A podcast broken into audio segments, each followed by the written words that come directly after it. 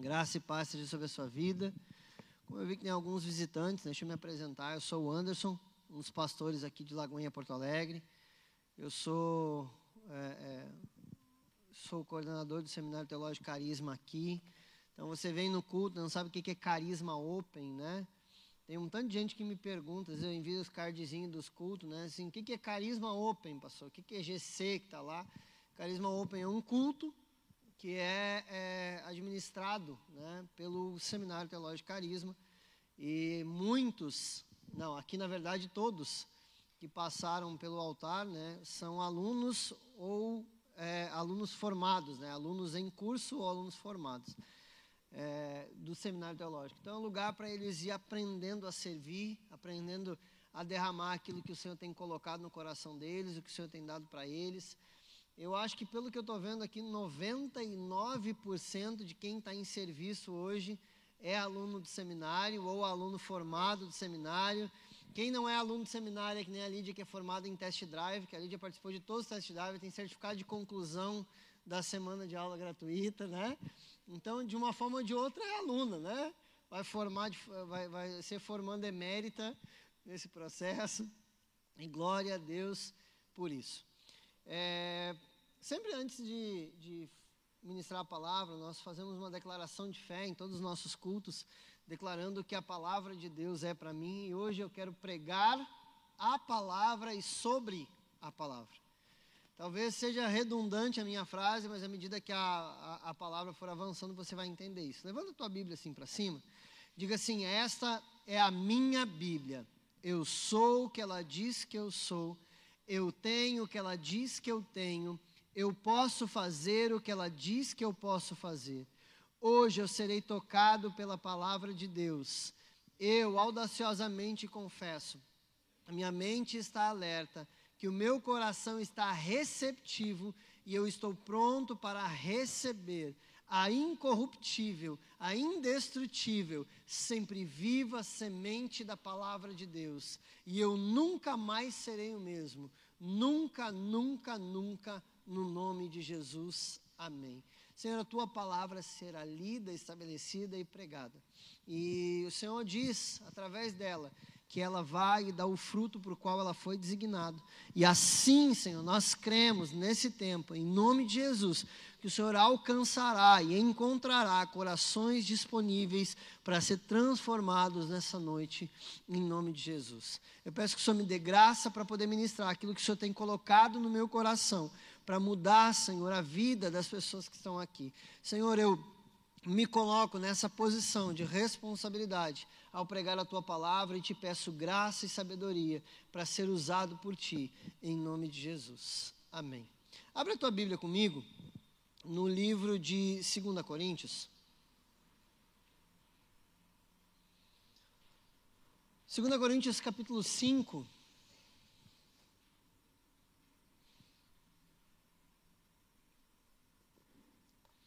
Livro ou carta, a segunda carta, ou se você entrar no seminário teológico Carisma, quando você fizer panorama do Novo Testamento, você vai ver que essa segunda carta pode ser a terceira carta aos Coríntios, porque uma carta onde nós vemos no contexto das Escrituras provavelmente foi perdida ao ser enviado.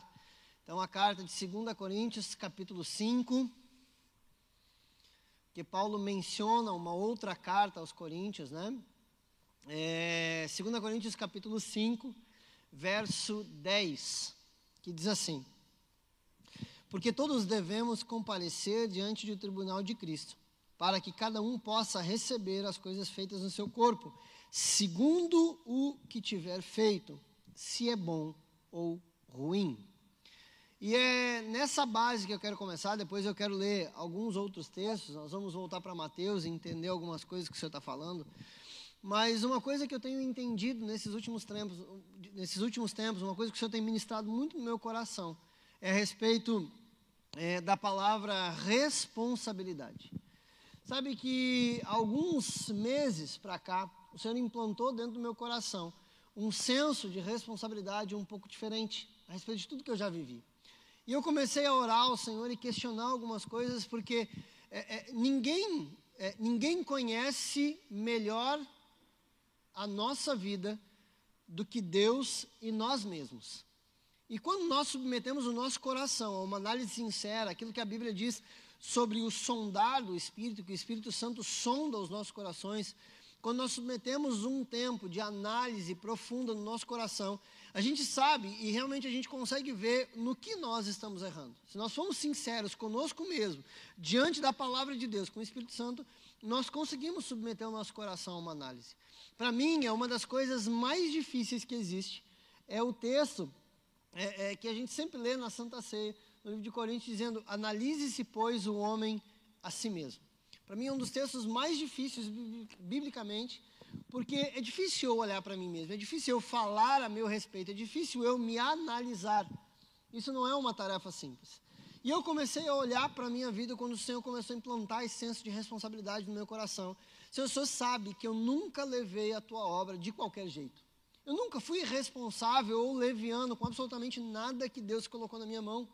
Mas o Senhor estava exigindo de mim alguns níveis de responsabilidade diferentes que eu ainda não havia experimentado. E eu comecei, nesse processo, o Senhor começou a fazer algumas coisas internamente e externamente, me levando a estes novos níveis, me trazendo alguns entendimentos que eu não tinha antes. E eu queria ministrar, eu queria compartilhar um pouco com vocês essa palavra que algum tempo está maturando. E essa palavra, essa palavra responsabilidade, vai abrir, nessa terça-feira, ela vai abrir uma série de outras palavras que nós vamos ministrar.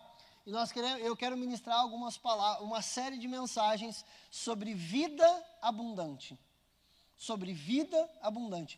Porque esse senso de responsabilidade nos traz algumas consciências para que nós cheguemos a determinados níveis que nós não estamos acostumados a viver. E a responsabilidade é a primeira dessas chaves que abrem esse processo de vida abundante. E nas próximas sextas-feiras, enquanto nós estivermos falando sobre isso, você vai começar a ver, entender e desfrutar de coisas que você ainda não desfrutou. E eu, quero, eu, eu, eu, libero isso como uma palavra, de fato, uma palavra profética, uma palavra de entendimento de coisas que eu tenho vivido na minha vida nesses últimos tempos. Chaves para vidas abundantes, para vida abundante. É, é uma série de, de, de, mensagens que nós vamos ministrar baseada num, num, dos livros do nosso querido pastor Márcio e do pastor Richard Guerra, que é 50 chaves para uma vida abundante. E eu quero ministrar com vocês palavras a respeito desse processo de vida abundante. Mas antes de chegar nessa vida abundante, eu preciso entender sobre essa responsabilidade de viver isso. E o primeiro texto que eu peguei, que nós lemos aqui, o livro de a, a, a segunda carta aos Coríntios, em um outro contexto, se você começar lendo o primeiro versículo, ele, ele fala sobre casa terrestre, sobre casa terrena, sobre morada no céu, e ele vem discorrendo a respeito de uma série de outras questões, é, é, falando de, de estarmos revestidos, de sermos achados revestidos em Cristo. E ele chega nesse versículo 10, falando então de que haverá uma prestação de contas de tudo que eu fizer. E aqui eu preciso que você entenda essa prestação de contas como algo é, relacionado à vida do crente, à vida do cristão. Aqui nós não estamos falando de um julgamento de que eu vou ser salvo ou não vou ser salvo ou qualquer coisa assim. Quando nós olhamos para o livro de Apocalipse, nós vemos outro contexto de julgamento que é onde Deus está julgando as nações, é o grande julgamento do trono branco. Quando você lê Apocalipse, você passa por esse contexto. E lá é um outro tipo de julgamento, é outra coisa, eu não vou entrar nisso para quem está matriculado no carisma. Nesse semestre vocês vão ter aula de escatologia com o professor Aldo, e eu tenho certeza absoluta que ele vai passar por esse contexto do grande julgamento do trono branco. Quem não está matriculado no carisma, que eu posso dizer para você, sinto muito, né? Daqui a dois anos tem aula de escatologia de novo, você entra semestre que vem, espera o ciclo completar e chega lá. Mas esse julgamento aqui é um julgamento onde todo cristão vai passar. Não interessa se ele é cristão há mais tempo, há menos tempo, se ele está há muito tempo na fé ou se ele batizou ontem. Um determinado dia, Cristo irá voltar, seja para nós ou para mim um, um, em um determinado tempo, o Senhor vai recolher a sua igreja ou vai recolher a nós de forma pessoal. Porque é, é, é, a, a, coisa, a única coisa certa da vida é a morte. Então, um dia Cristo vai me recolher ou vai nos recolher no coletivo. Eu acredito, eu acredito na promessa da volta de Cristo. E pode ser que nós provemos dessa volta de Cristo, do arrebatamento, da, de, da igreja ser levada para o céu, e meu Deus, aleluia. Mas pode ser que nós não provemos disso e Cristo nos recolha em um determinado tempo anterior a isso e nós provemos dessa morte. E esse, esse julgamento, esse tribunal, diz assim: porque todos devemos comparecer ante o tribunal de Cristo. Isso é uma, um direcionamento para uma igreja, dizendo assim: olha, absolutamente tudo que vocês fazem em um determinado dia será posto diante de um tribunal, será posto diante de uma avaliação e de um julgamento. E algum tempo atrás eu ouvi uma pessoa falando, estávamos falando sobre essa questão de julgamento. E a primeira parte que eu quero separar da mensagem para você entender o, o, o, o que a Bíblia fala sobre julgamento.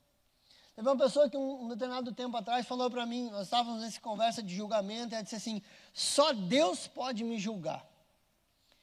E eu disse: e isso não te assusta?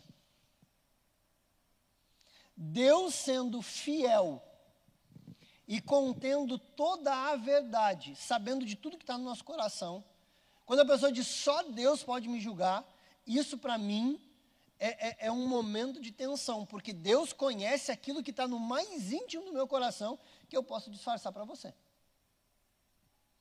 É muito mais assustador estar diante do tribunal de Cristo do que diante do tribunal dos homens. Diante do tribunal dos homens eu posso ter álibi. Diante de Cristo não existem álibis disponíveis, porque quem me julga diante do, do tribunal de Cristo é a palavra de Deus. Quando nós olhamos para Hebreus capítulo 4, verso 12, a Bíblia diz assim: que a, a palavra é mais afiada do que qualquer espada de dois gumes, a ponto de dividir juntas e medulas, alma e espírito, discernindo os pensamentos e uma série de outras coisas que falam naquele contexto ali. Então, a palavra de Deus, ela se transforma em um instrumento de julgamento para mim para você. Quando eu olho para o livro de Tiago, Tiago vai instruir a igreja, quando ele fala, ele diz assim: é, é, não gostaria que todos vocês fossem mestres. Ele diz assim: peraí, não faz sentido. Existe um clamor do coração de Deus, da igreja e de tantos outros contextos bíblicos me incentivando a, a, a, a me aprofundar na palavra de Deus a de fato ter conteúdo e entendimento da palavra a um nível de mestre. E Tiago já vai, já vai trazer uma nova informação que faz parte desse processo de julgamento. Tiago vai dizer assim: não gostaria que todos fossem mestres, porque os mestres serão julgados com muito maior rigor. Então, quando eu olho para essa questão de tribunal, de julgamento, e trago esses contextos a respeito da palavra de Deus e o, e o ensinamento que Tiago dá, que para mim é um dos, dos versículos chaves a respeito do conhecimento bíblico, e seguido eu cito eles, principalmente para pastores, líderes e professores, é, eu começo a entender que existe um julgamento estabelecido para todo cristão. Para quem, para quem é é, é, é, é, gostaria de entender um pouco mais a respeito dessa questão de julgamento dentro do, do, do período da graça, porque a gente vive num tempo em que a graça foi modificada para graça parecer como impiedade ou injustiça. Parece que nós nunca seremos julgados por nada e, e Deus se transformou em alguém que é só paz e amor. E isso não é verdade. Então eu gostaria muito de indicar para você colocar na sua biblioteca, colocar na sua lista de leitura o livro do Luciano Subirá, Graça Transformadora. E dentro desse contexto de graça, ele trabalha a questão de julgamento. É aquilo que o próprio pastor Luciano Subirá tem falado que tem sido a obra da vida dele. Ele, ele escreveu esse livro por muito tempo e deixou esse livro guardado durante mais ou menos dois anos ainda pesquisando sobre graça para ver se ele não ia mudar de opinião sobre nada do que estava escrito. E só então de terminar esse processo de maturação, depois do livro escrito e guardado durante alguns anos, ele resolveu então publicar o livro. E ele fala muito bem, muito bem, inclusive num contexto de julgamento dentro do processo da graça. E isso é extremamente importante você entender. Porque a gente parece que entra no Novo Testamento e, e retira toda e qualquer justiça que Deus pode fazer. E você olha, por exemplo, eu vou lhe dar um, um dos muitos exemplos que existe sobre o julgamento de Deus dentro do contexto de graça. Quando você olha para o livro de Atos, você vai ver três personagens diante dos apóstolos: Barnabé, Áquila e Priscila. Barnabé chega, deposita, ele vem de um campo, entendendo a necessidade do, dos, dos cristãos, da igreja, ele vem de um campo e deposita absolutamente tudo, todo o preço do campo diante dos pés dos apóstolos. É, Aquile, não é Aquile Priscila, é. Eu misturei os caras aqui. Me ajuda aí? Ananias e Safira. Botei, matei Aquile e Priscila aqui. Obrigado. É, é, é, Ananias e Safira, logo depois de Barnabé, vendem o campo e os apóstolos dizem que eles estão mentindo ao Espírito Santo. Eles depositam parte do valor em que eles venderam aos pés dos apóstolos, dizendo que estavam depositando tudo. E a resposta da igreja para ele é: por que, que vocês mentem ao Espírito Santo? E por que, que eles, eles, colocam o Espírito Santo na jogada? Porque os apóstolos não estavam pedindo dinheiro. Era uma, um, um movimento involuntário da igreja, era um movimento do próprio Espírito ministrando sobre a vida daqueles irmãos, para que eles dessem um nível de contribuição maior. E esses, esse casal, ao mentir para o Espírito, cai morto diante dos apóstolos. E nós estamos falando de um evento pós-cruz. Se é um evento pós-cruz, quer dizer que a graça já estava inaugurada. E mesmo assim, após a graça, houve julgamento. Estou certo ou estou errado?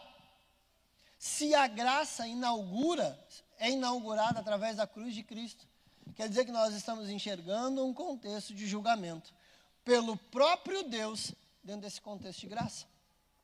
Quer dizer que, em algum momento, Deus ainda pode nos julgar. O detalhe de todo esse processo de julgamento se dá pela, pelo processo de longanimidade. Você sabe o que é longanimidade? A gente vê essa palavra associada ao caráter de Deus. E depois ela aparece em Gálatas capítulo 5, falando sobre um dos, um dos desdobramentos do fruto do Espírito.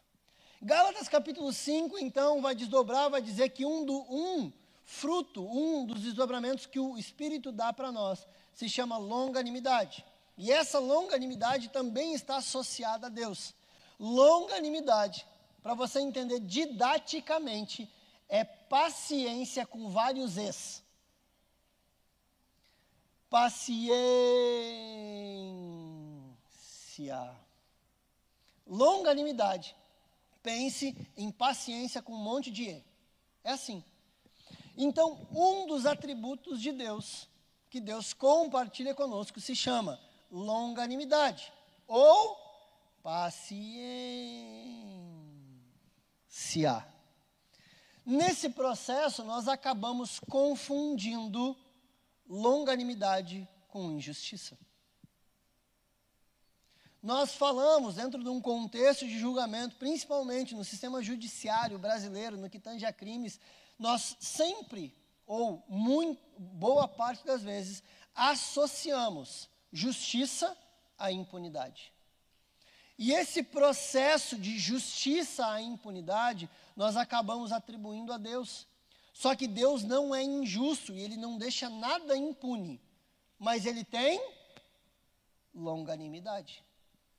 A longanimidade de Deus serve para que eu possa ter tempo de me arrepender desse processo e mudar de vida. O fato é em que algum momento haverá justiça. Enquanto isso não há, é Deus sendo longânimo comigo. E esse, quando eu começo a entender esse processo de julgamento, de paciência, de impunidade, de injustiça, começa a ser implantado dentro de mim um senso de um senso de me ajuda aí, irmão. Vamos lá, vem comigo aqui. Um senso de porque eu sei que em algum momento Deus irá cobrar de mim. 2 Coríntios, capítulo 5, verso 10. Ante o tribunal de Cristo, todo o homem prestará contas. Todo o homem. E eu acho legal quando a gente, quando a gente fala sobre todo. Porque todo em grego é todo. Igual, exatamente igual. Do mesmo jeito.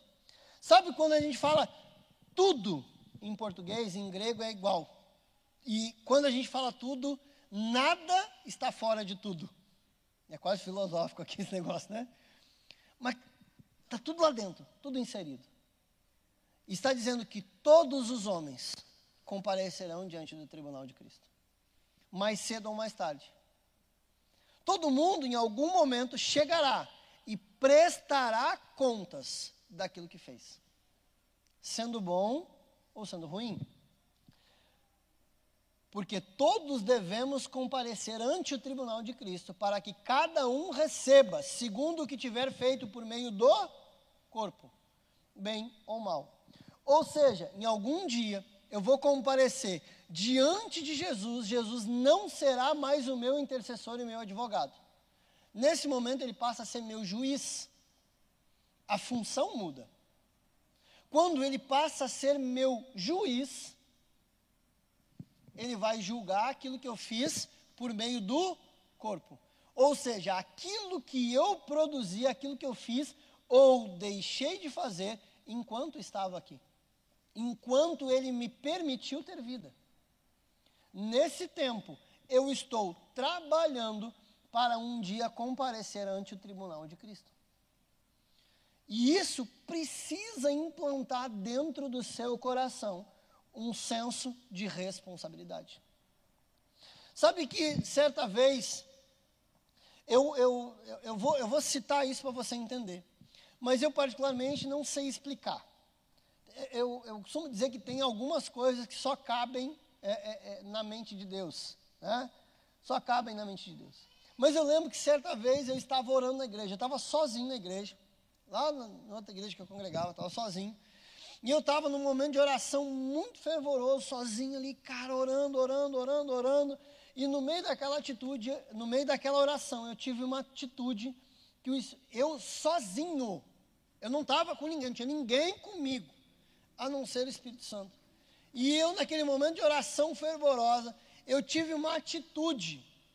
E quando eu fiz aquilo que eu fiz dentro da igreja, assim, eu, eu exagerei um pouco na minha oração, e eu entendi que naquele momento eu passei, eu, eu fiz uma meninice. E na hora o Espírito Santo me repreendeu. Na hora o Espírito Santo é, é, é, me deu assim aquele senso de temor que eu deveria continuar orando da forma que eu estava e não ter a atitude que eu tive. E talvez seja tão bobo, tão. Porque eu estava orando e eu lembro que eu estava de pé descalço orando para lá e para cá, na frente do altar da igreja, assim. Tinha chegado da igreja, tinha colocado meu chinelo num lugar, estava orando ali, para lá e para cá. Sabe quando você está empolgado? O pastor David pregando. Pensa aí, mentaliza. Pastor David pregando aqui, ah, tá, eu, ah, mais ou menos aqui, lá para cá, vibrando, gritando e tal, não sei o quê. Eu estava mais ou menos assim orando. E eu estava tão empolgado que eu cheguei e dei um pontapé no chinelo, assim, no meio da oração. O chinelo foi parar lá do outro lado, assim. Mas eu estava empolgado com a oração. É como se naquele mesmo momento, assim, parece que aquela unção tivesse encerrado. Como se tivesse estancado. Porque aquele momento eu deixei de ser espiritual e passei a ser carnal. Fui menino, eu deixei que a minha emoção controlasse a minha oração.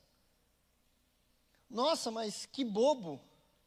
Bom, eu, como eu disse, eu não sei explicar. Para Deus, aquilo não foi, não foi bom eu deixei que a emoção controlasse um momento, ou seja, a alma controlasse um momento que estava sendo espiritual.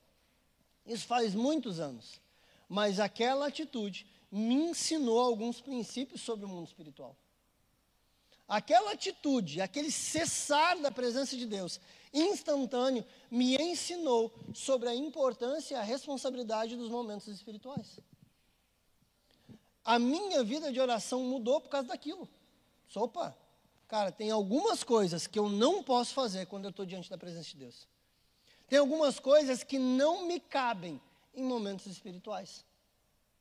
Você entende que cada uma dessas coisas vai implantando dentro de você um senso de responsabilidade. Tem coisas que não me cabem mais. Tem uma das matérias do carisma que, para mim, tem um dos livros obrigatórios é, dos melhores em todo o processo carisma. Eu, eu destaco sempre dois livros que são as minhas paixões, que é o Liderança Corajosa é um livro maravilhoso que eu tento ler ele uma vez por ano, leio ele, tento, né, seguido voltar a ele, que é maravilhoso. Liderança corajosa. E o outro que é Fora do Alcance de Crianças. O Fora do Alcance de Crianças é uma obra de arte do nosso querido é, é, é, pastor já recolhido pelo Senhor, Drummond Lacerda. E ele fala que tem certas coisas em Deus que não são permitidas para crianças que você precisa passar por um processo de maturação para alcançar algumas coisas em Deus. Eu, a capa do livro é fantástica, é um menino em cima de alguma coisa, não lembro exatamente em cima do que, que ele está, esforçando para tentar alcançar um fruto, mas ele não alcança aquilo, porque tem algumas coisas que são, que devem ficar fora do alcance de crianças. Você vai ler, você está no carinho, você vai ler esse livro no, na matéria de crescimento espiritual. É maravilhoso. Porque tem coisas em que Deus exige senso de responsabilidade. Quando você pega um produto químico, que seja o mais simples, vai ter uma advertência no rótulo. Manter esse produto fora do alcance de crianças. Porque tem coisas em Deus que exige que nós tenhamos maturidade e responsabilidade para provar disso. Tem coisas que não é só uma vida de oração que vão me dar, mas é uma vida de oração aliada a uma vida de maturação e crescimento. Tem coisas que alguns cristãos chamam de perseguição ah, porque as pessoas me perseguem. Ah, porque não deixam fazer isso. Ah, porque não deixam fazer aquilo. E eu, em muito desses casos, quando eu olho para a vida da pessoa, analiso a vida da pessoa e digo assim, cara, eu acho que no teu caso aqui tem um, está escrito no rótulo, manter fora do alcance de crianças. É por isso que você não está chegando aonde gostaria de chegar, porque Deus está te livrando de lá. Porque você não sabe lidar com algumas coisas que Deus tem para te dar. Eu, como adulto, vou pegar um vidro desse produto químico e vou saber o que fazer com ele. Ou pelo menos o que não fazer. Pelo menos eu vou saber o que eu não devo fazer com aquele produto.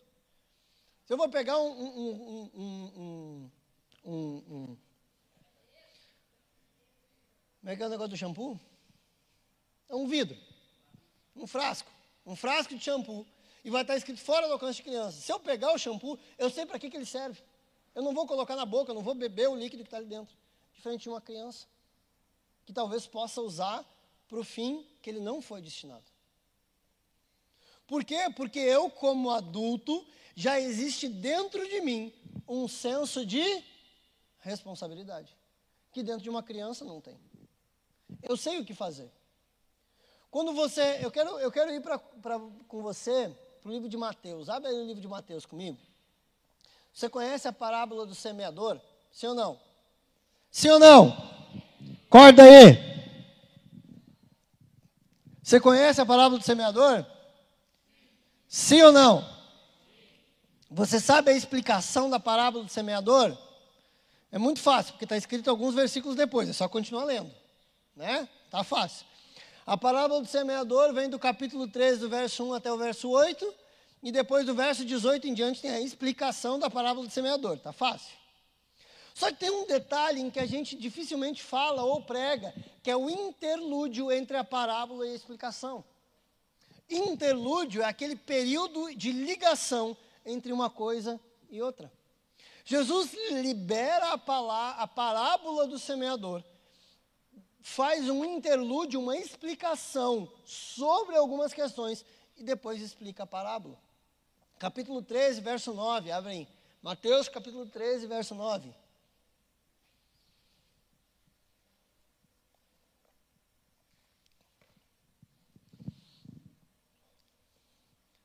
Mateus capítulo 13, verso 9 começa assim: Aquele que tem ouvidos para ouvir, repete aí. Isso aí, completa a minha frase. Aquele que tem para, ouvidos para ouvir, cara, que estranho, né? Já parou para pensar nessa frase? Como assim, aquele que tem ouvidos para ouvir? 99,9% da população mundial tem ouvidos. Alguma pequena parcela desses 99,9 não ouvem, né? Tem ali o corpo perfeito, né, externamente, mas não são surdos. Mas ele continua dizendo. Versículo 10. E vieram os discípulos e lhe perguntaram: Por que tu falas por parábolas? E ele diz assim: Respondendo, disses: Porque a vós é dado a conhecer os mistérios do reino dos céus, mas a eles não lhes és dado. A eles não lhe és dado. Porque aquele que tem, porque aquele que tem, para ele se dará e terá mais em abundância, mas aquele que não tem, até aquilo que tem lhe será tirado. E a gente atribui isso a dinheiro. Já vi um tanto de gente usar esse negócio aqui para dizer que fala de dinheiro. E não tem nada a ver com dinheiro. Já vou explicar isso aqui. Tem nada a ver. Versículo 13. Portanto, lhes falo por parábolas, parábolas, porque eles vendo não veem, e ouvindo não ouvem e nem compreendem. Cara, e um tanto de gente, olha só, para para para pensar comigo aqui. Vamos, vamos fazer uma, uma, uma ilustração rápida para você entender. Tenta imaginar isso na sua cabeça aqui. Jesus está falando para uma multidão em parábolas. A multidão entendeu o que Jesus falou, sim ou não? Sim ou não? Um diz que sim, o outro diz que não, o outro não sei. O outro assim, passou, não sei, prega aí. O outro vai dizer assim, não sei, é, é, é, sou eu que tinha que saber. Né? Vamos parar para pensar o seguinte aqui. Vem cá, Cris. Vem cá. A Cris e o Thiago. Sobe aqui para ficar mais, para aparecer na transmissão. Vocês ficar mais bonita na transmissão. Pode guardar essa placa aí, meu. Vem com a placa de 10 minutos. Já guarda isso aí que eu não quero ver tua placa. Aí. Vem ele com a placa de 10 minutos e vai mostrar, você nem mostra. Vamos pensar aqui. Aqui nós vemos Jesus, né? Porque a Bíblia diz que nele não havia formosura alguma. Então, Isaías fala sobre isso, né? Não, não, é. Deixa assim. Ó, já ficou vermelho, coitadinho, ó. Pensa aqui. Aqui está Jesus.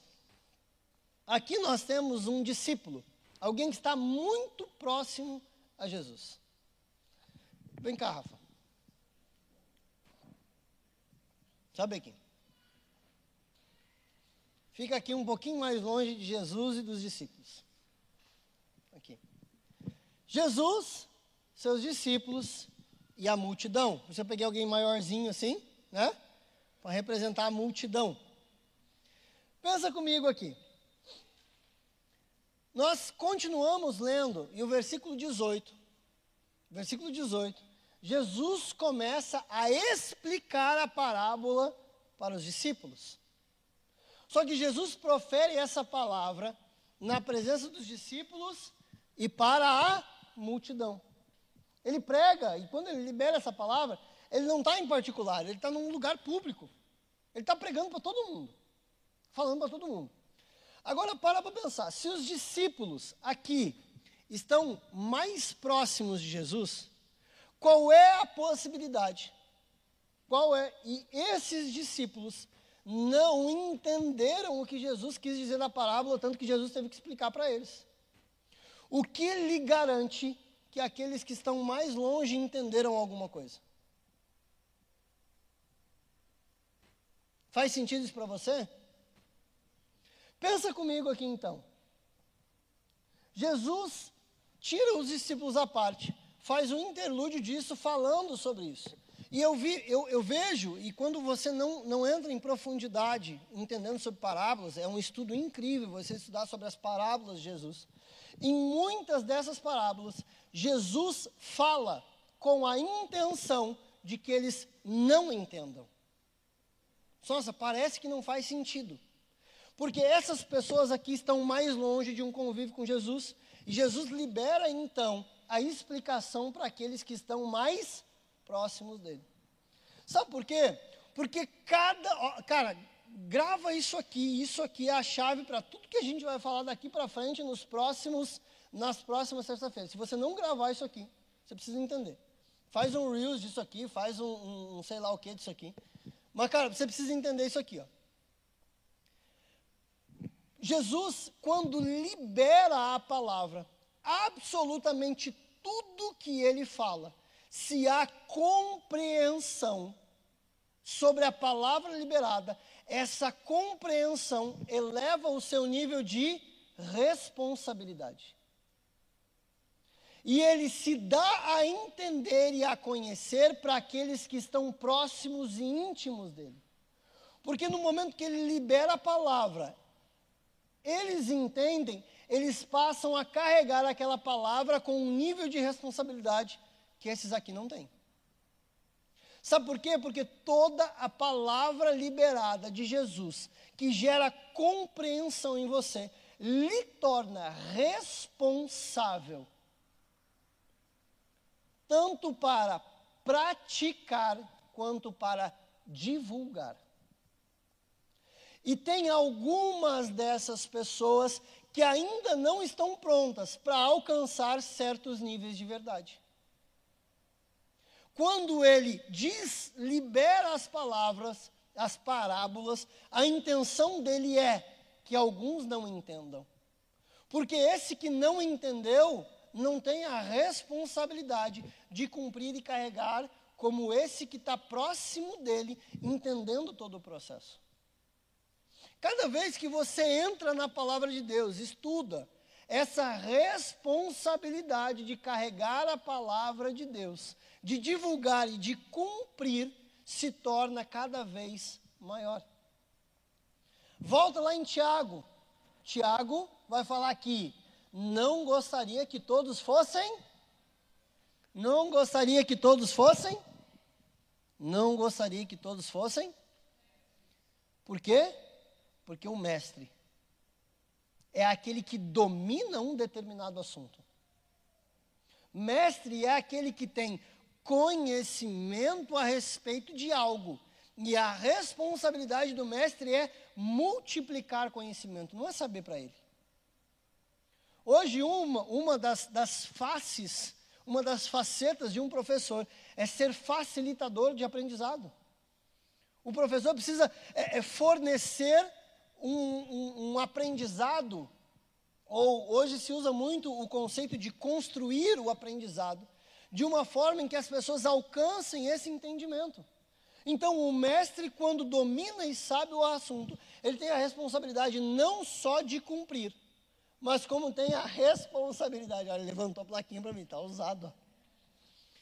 Ele não tem só a responsabilidade de saber, como de multiplicar e cumprir. Pensa comigo.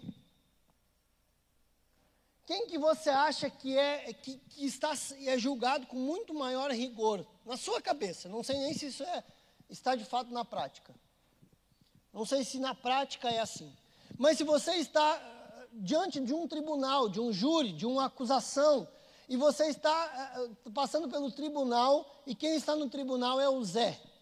Conhece o Zé? O Zé é o Zé. O Zé que está na recepção no diaconato. Não, mas é, o que eu quero dizer com Zé? Não quero ofender um Zé. Eu quero dizer assim, um nome aleatório para alguém que não tem conhecimento de causa. Pode ser o Anderson, o João. Olha o julgamento do antes do João, se, se eles não têm conhecimento de lei. E você para para pensar no julgamento de um juiz. Se um juiz está diante de um tribunal, de um júri, com todo o conhecimento que ele tem, e ele viola a lei. Quem que você acha que é, é, é visto e julgado com muito maior rigor? Aquele que de fato conhece com profundidade a lei ou aquele que não sabia nada a respeito? Você consegue entender esse conceito? Você consegue entender isso? Que esse cara que anda próximo, ouvindo, entendendo, inclusive a explicação, carrega uma responsabilidade muito maior que a multidão. E por isso que Jesus separa, aparta os seus discípulos e lhe fornece explicações que ele não dá à multidão. Em algum momento, vocês vão ver, por exemplo, na revelação de Pedro, quando Pedro diz: Tu és o Cristo, filho do Deus vivo, ele diz assim: Senhor, tu ocultaste isso dos grandes sábios e revelaste a nós, os pequeninos. E ele diz que aquela verdade edificaria a igreja dele. Sobre esta pedra, sobre essa fundamentação de verdade, que eu sou o Cristo, filho do Deus vivo, eu vou edificar a minha igreja. Pedro, naquele momento, passa a carregar uma responsabilidade que antes não carregava. E, inclusive, para a Igreja Católica Apostólica Romana, ele passa e se torna o pai da igreja. Para a religião católica romana, a igreja está edificada sobre Pedro. Tal é o nível de responsabilidade que ele carrega diante da revelação que ele tem. Faz sentido isso para você? Você está entendendo onde é que eu quero chegar? Sim ou não? Se não tiver, também, né? Fazer o quê? Talvez você esteja na multidão ainda. Vou até tomar uma água aqui para você digerir. Sem dúvida.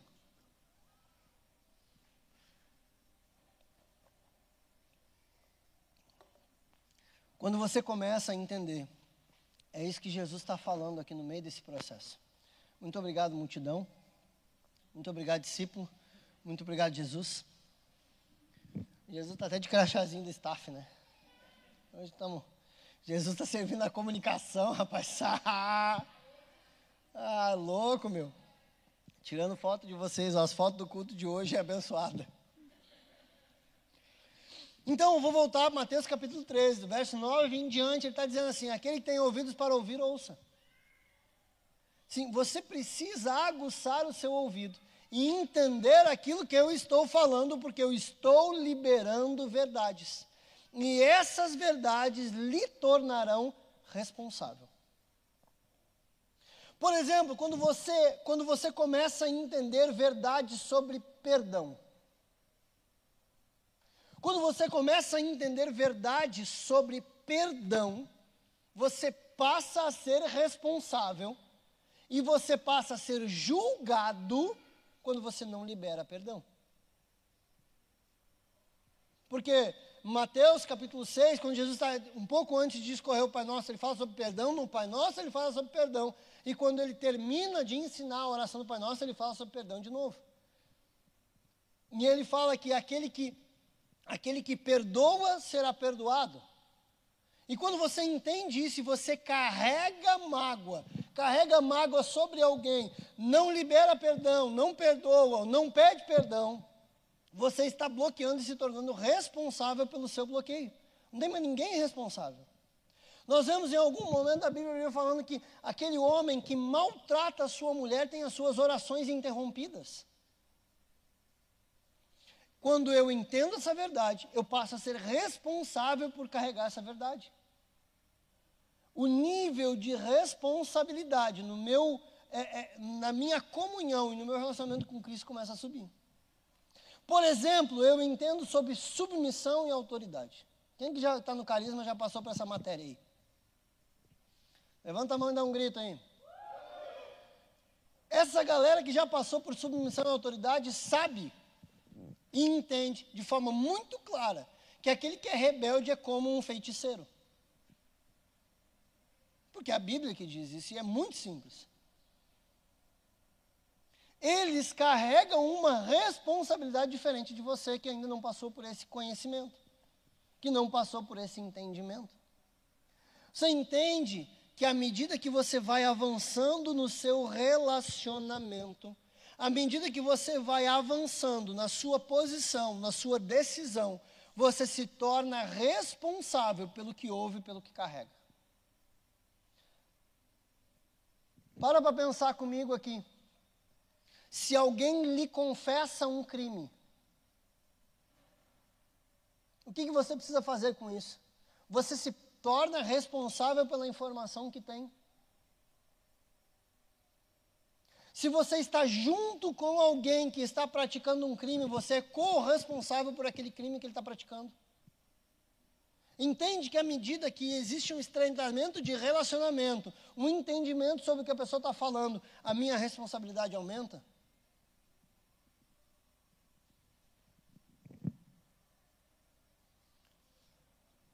É aquela palavra que não dá para dar glória a Deus, né? Puxa vida. É, portanto, lhe falo por parábolas, porque eles vendo, não veem. Já contava? 13. Falo por palavras que eles vendo, não veem, e ouvindo, não ouvem e nem compreendem. Então, neles se cumpre a profecia de Isaías, dizendo: Ouvindo, ouvireis e não compreendereis. Vendo, vereis e não percebereis. Porque o coração deste povo se fez pesado, e os seus ouvidos ouvem pesadamente, e eles fecham os seus olhos, para que nenhum momento vejam com seus olhos ou ouçam com seus ouvidos, e compreendam em seu coração, e se convertam. E eu os cure. À medida que eu deixo de ouvir, à medida que eu não me aproximo para ouvir a verdade, eu perco oportunidades de conversão. Porque, infelizmente, a teologia moderna do século 20, 19, 20, trata conversão como um evento único. E conversão não é um evento único. Ela tem um ponto de início, mas conversão é contínua a todo momento, todo dia, existe uma necessidade minha de conversão. Existe uma necessidade urgente, todo o santo dia, para que o meu coração se converta. Não é um evento. Tem um evento que começa, tem um evento que inicia, tem um evento que starta esse processo, mas ele precisa continuar à medida que eu ouço, à medida que eu compreendo. Olha, minha filha chegou. Mas abençoados. Olha, olha o que Jesus diz para aquele que ouve, para aquele que compreende, para aquele que enxerga. Mas abençoados são os vossos olhos porque eles veem, os vossos, e os vossos ouvidos, porque eles ouvem. Porque em verdade eu vos digo que muitos profetas, homens justos, desejaram ver essas coisas que vocês, discípulos, essa palavra é atemporal. Não é para aqueles discípulos daquele tempo, é para nós. Esses discípulos dizendo assim, ó, Jesus dizendo assim: em verdade eu vos digo que muitos homens desejaram ver essas coisas que vocês estão vendo. Muitos desejaram ouvir essas coisas que vocês estão ouvindo. Escutai vós, portanto, a parábola do semeador. E ele começa a explicação. E agora nós temos acesso a tudo isso. Nós não podemos ser considerados mais como multidão, porque tudo que Jesus falou e explicou já está aqui. E eu carrego essa responsabilidade. Aquilo que antes estava escondido da multidão, agora está acessível para todos os discípulos. E você carrega essa responsabilidade. Quando eu entendo sobre responsabilidade, quando eu entendo sobre esses níveis de responsabilidade, eu não posso ser o mesmo depois de qualquer que seja a palavra pregada. O cara vai vir aqui pregar sobre aquilo que pode ser o mais simples para você. Precisa analisar aquela palavra e converter seu coração. Precisa. Porque o seu nível de responsabilidade é muito maior do que qualquer outra pessoa. Cara, tem gente que passa o dia todo ouvindo pregação, palavra e louvor. O seu nível de responsabilidade está aumentando. Você entrou num seminário, seu nível de responsabilidade está aumentando. Porque você está sendo submetido a palavras que antes você, antes você não entendia. Ontem eu ainda comentava com um casal. Assim, quando eu vou instruir alguém, repreender alguém, ou conversar com alguém a respeito de alguma coisa que ela fez errado, a primeira coisa que eu olho é o nível em que ela está. Se eu for aconselhar qualquer pessoa que vier na igreja, que você que está visitando aqui pela primeira vez, não conheço você, não sei qual é o nível que você está. Agora, se eu for conversar com um aluno do seminário, cara, vai ser diferente. A minha conversa com ele vai ser diferente. Porque ele está submetido a um nível de verdade que muitos outros não estão. Se eu for conversar com um líder ou com um pastor, eu preciso ser diferente com ele. Porque ele carrega um nível de responsabilidade que outras pessoas não carregam. Só que todos esses carregam responsabilidade diante dos homens por carregarem a palavra cristão. Você é responsável por aquilo que ouve. Eu ainda não vai dar tempo, mas eu ainda gostaria de entrar sobre a sua responsabilidade em analisar a pregação. Eu quero só deixar aqui o para você, né? Porque eu ouço um tanto de gente dizendo assim: "Nossa, pastor, antes eu ouvia as pregação e achava que estava tudo certo não sei o quê. O que, que mudou?"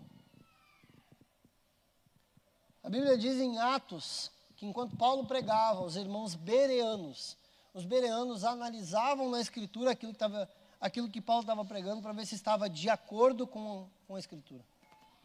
Existe uma responsabilidade em tudo que você ouve, sendo certo ou sendo errado. Se você ouve aquilo que é certo, você precisa ter a responsabilidade de implantar no seu coração e praticar. Se você ouve o que é, o que é errado, você tem uma responsabilidade de conferir e refutar aquele ensinamento. Você tem a responsabilidade, talvez você não tenha acesso a quem está pregando, você não possa é, dizer ou, ou, ou, comentar com a pessoa, instruir a pessoa sobre o que ela está errado.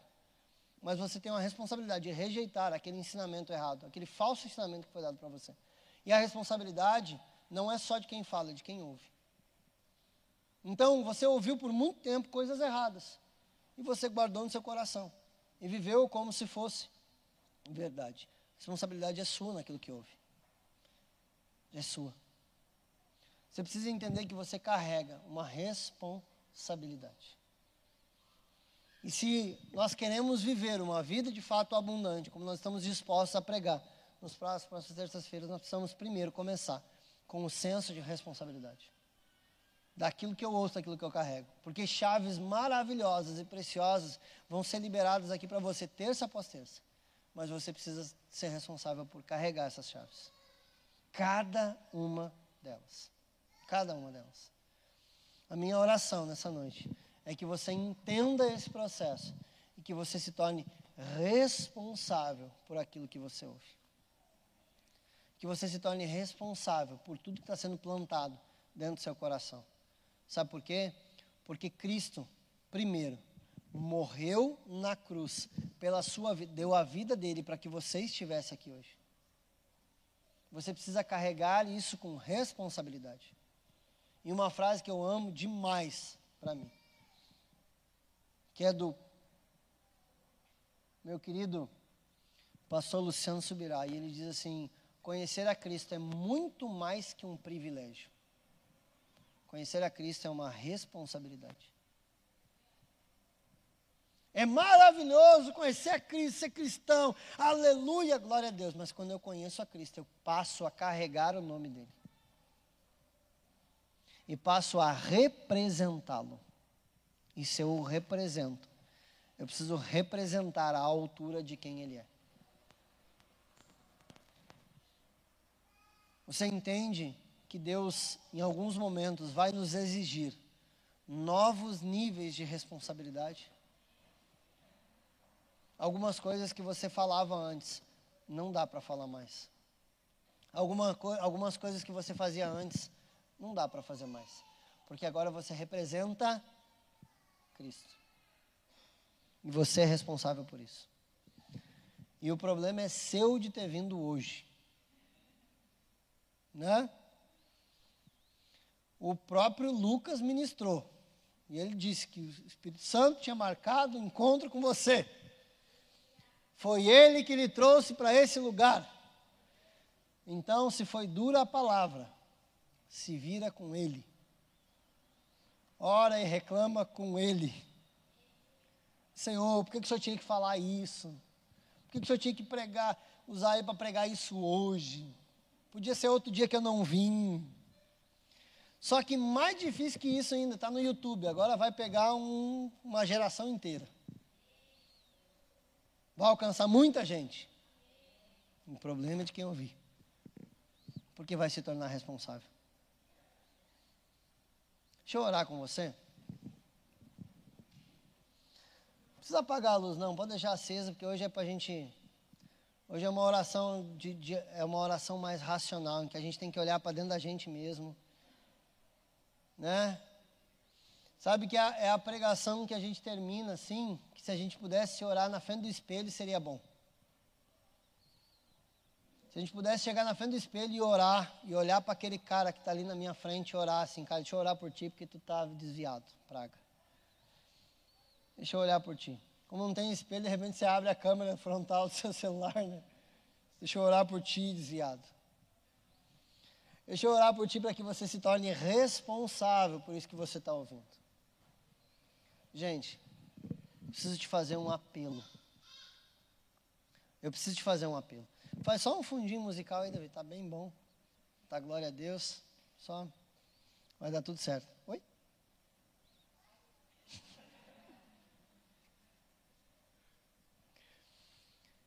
Começa a orar aí, pedindo para o Senhor, o Senhor te traga. E a minha oração nessa noite é que o Senhor implante dentro de você esse senso de responsabilidade com aquilo que Ele lhe entregou um senso de responsabilidade diante daquilo que Ele tem lhe falado e da palavra que você tem ouvido. A Bíblia diz em Romanos que diante da manifestação da criação nós somos indesculpáveis. Só diante da revelação da criação nós já nos tornamos indesculpáveis. Imagina o que será cobrado daqueles que conhecem a palavra.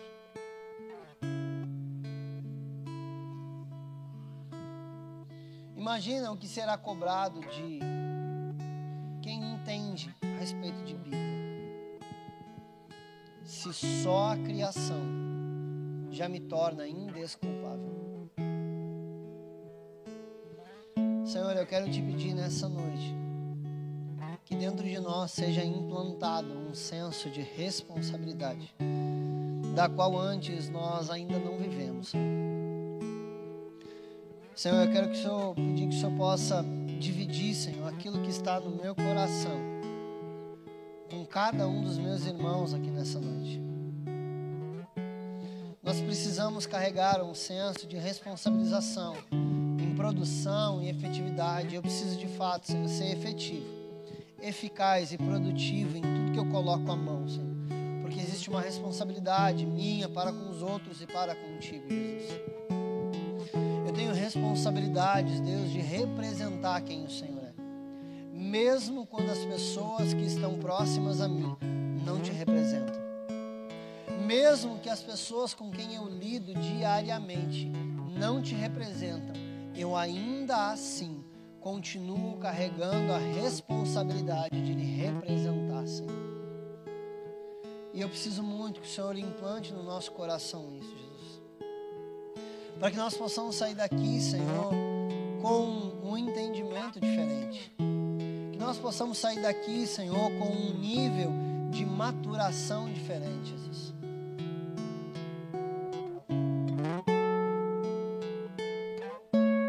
Olha ao Senhor. Olha ao Senhor. Ore por você nesse momento. Não ore por quem está do seu lado, não ore por quem ficou em casa, ore por você. Peça para o Espírito Santo implantar dentro do seu coração esse, essa responsabilidade.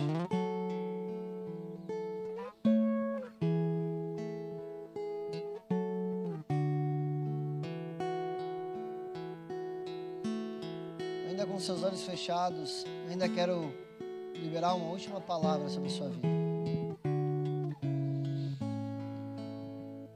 Um breve entendimento de fato sobre aquilo que é graça. A graça de Deus nos capacita para viver essa responsabilidade. Não existiria força suficiente no seu coração, na sua vontade, no seu ímpeto em viver de forma agradável ao Senhor. É a graça de Deus que vai lhe transformando e lhe capacitando para isso. Talvez você esteja um pouco assustado, um pouco apavorado com uma palavra dessa, com a responsabilidade que você carrega. Mas eu quero ministrar nessa noite graça sobre você. Eu quero ministrar sobre o seu entendimento de que a graça de Deus lhe capacita. A graça de Deus lhe capacita para viver esses níveis de responsabilidade. E eu quero te pedir para você orar por isso, dizendo: Senhor, me dá graça para viver isso. Me dá graça, Senhor, e me capacita para viver esses níveis que o Senhor está me pedindo. Senhor, permita que a graça me envolva de tal forma que eu consiga viver esses novos níveis, Senhor.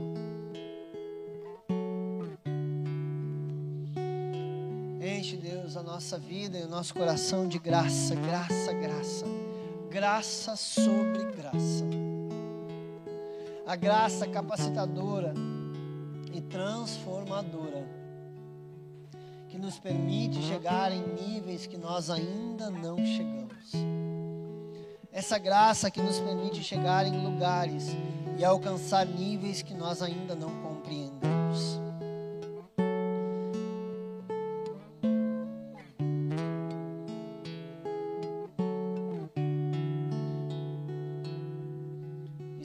Está vivendo fora dessa graça, eu quero te convidar hoje.